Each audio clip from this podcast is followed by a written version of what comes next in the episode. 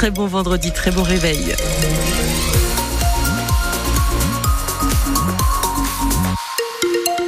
Normalement, pas de pluie pour aujourd'hui. Les petites averses que vous avez là dans la Vienne et les Deux-Sèvres devraient eh bien s'atténuer. On va avoir par contre un ciel bien gris et des températures toujours aussi douces. Entre 12 et 14 degrés, on fait le point à la fin de ce journal. Les infos avec vous, Manon. Agnor, cet habitant s'attaquait aux personnes âgées ou handicapées. Cet homme de 58 ans qui vient d'être condamné par le tribunal judiciaire de Niort à un an et demi de prison ferme. Au total, on lui reproche 11 vols à l'arraché sur des personnes âgées qui venaient de retirer de l'argent au distributeur. Et Baudouin Calange, il a aussi, pendant plusieurs mois, volé nourriture et allocation argent à deux frères lourdement handicapés.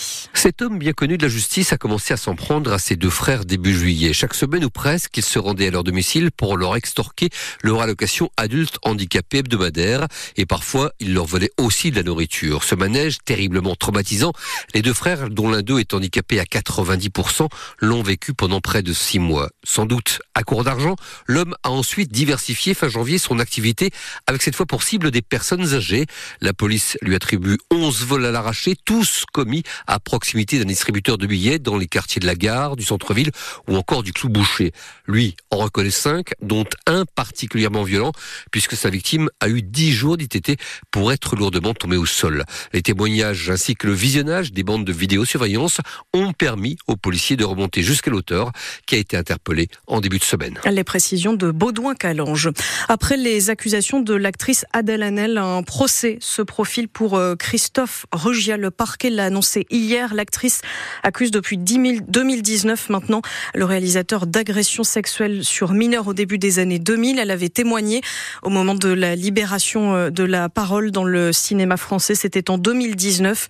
Hier, l'actrice Judith Godrechel au micro de Radio France accusait deux réalisateurs français de viol. On revient sur cette affaire en ligne sur francebleu.fr. Elle perd le ministère de l'Éducation nationale mais reste sur la photo des Jeux Olympiques de Paris. Amélie Oudéa Castera perd donc son portefeuille euh, à l'éducation après plusieurs polémiques, notamment la scolarisation de ses enfants dans le privé. Ça ne passait pas auprès des syndicats enseignants. Elle reste en revanche bien ministre des Sports. Le Premier ministre Gabriel Attal euh, a dévoilé la fin du remaniement tant attendu hier et donc on l'attendait hein, depuis un mois. Il s'est expliqué sur ce choix. On a vu qu'il y a eu un trouble, un malaise. Elle s'en est d'ailleurs expliquée, euh, elle s'est excusée, euh, elle l'a dit.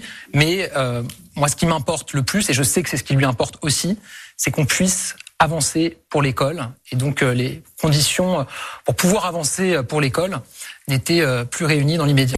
Euh, pas de surprise en revanche pour euh, François Bayrou qui n'entre pas au gouvernement. Il l'a lui-même euh, annoncé avant-hier, dénonçant une rupture entre le pouvoir et les bases. On en parlera justement à 8h moins le quart avec le député modem du Nord-Vienne, Nicolas Turquois. Il est notre invité et vous pourrez vous aussi réagir en nous appelant au 05 49 60 20 20. Au conseil départemental de la Vienne, les élus ont fait le point sur le budget de cette année dans la soirée. Ce sera serré. L'année dernière, les recettes ont notamment chuté de 15 millions d'euros. C'est lié à la baisse des transactions euh, immobilières. Le département prévoit d'ailleurs une nouvelle baisse pour cette année. Le budget prévisionnel est de 543 millions d'euros très précisément. Les deux tiers euh, sont prévus pour euh, les routes, les collèges, mais aussi les remboursements d'emprunts. À Poitiers, le relais Georges Charbonnier ne perd pas sa permanence de soins gérée par le CHU. Le bâtiment accueille rue Mouton depuis les années 2000 maintenant des personnes sans abri et sans papier. Mais l'hôpital a annoncé l'été dernier qu'il voulait quitter le site devenu trop petit pour pour euh, accueillir tout le monde. Après des mois de recherche, une solution finalement vient d'être trouvée. La permanence de soins va déménager, mais trois rues plus loin seulement, à quelques centaines de mètres, dans les anciens locaux de la MAF que la mairie de Poitiers vient d'acheter. Le président de l'association du Toit du Monde, Dominique Royou, est soulagé. Pour lui, c'est un bon compromis qui vient d'être trouvé.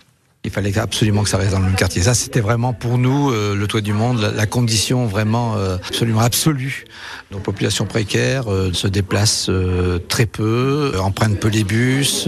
en fait, quand ils viennent aussi, et ça c'est fondamental, ils ont plusieurs pathologies, mais plusieurs problèmes sociaux qui les concernent. On voit bien que c'est un ensemble pour eux. Ils viennent au relais Georges Charbonnier. Donc ça, c'est voilà, cette unité. Il faut qu'on en ait toujours la marque forte et il faudra venir avec eux sur place pendant les trois aux six premiers mois, ça c'est clair.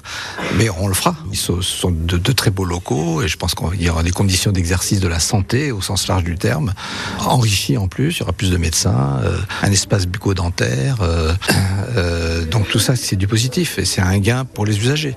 Dominique Royou au micro de Jeanne de Butler. L'installation dans les nouveaux locaux est prévue à la fin de l'année. D'ici là, la permanence reste au même endroit, donc rue Mouton à Poitiers. Vous avez toutes les infos sur francebleu.fr.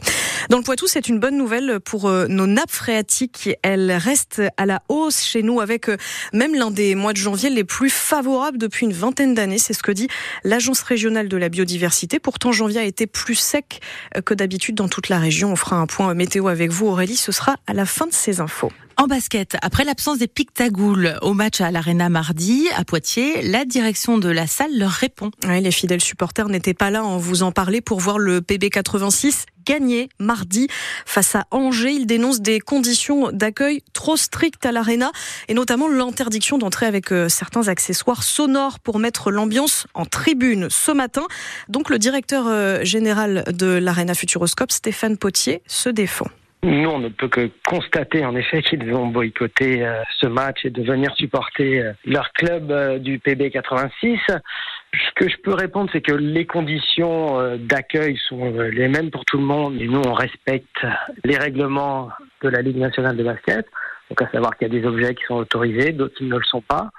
Un règlement intérieur de l'ARENA qui autorise également à faire rentrer un certain nombre d'objets ou pas et qu'en effet, il y a des conditions de contrôle et de sécurité à l'arena qui sont euh, peut-être très différentes en effet de ce que les supporters sont habitués à rencontrer euh, dans les salles de sport et notamment de basket locales. Et qu'en effet, oui, ça leur fait peut-être un petit changement par rapport euh, à certaines habitudes qu'ils pouvaient avoir. En tout cas, malgré euh, les tensions, la direction assure qu'elle veut trouver des solutions. Pour le moment, aucune rencontre ou réunion n'est prévue, mais on est prêt à se mettre euh, autour de la table. C'est ce qu'assure Stéphane Potier au micro de France Bleu Poitou. De son côté, le PB joue ce soir à Denain pour la 21e journée de Pro B. Le PB 8e et on espère qu'il va rester dans ce top 8 synonyme de play-off en fin de saison.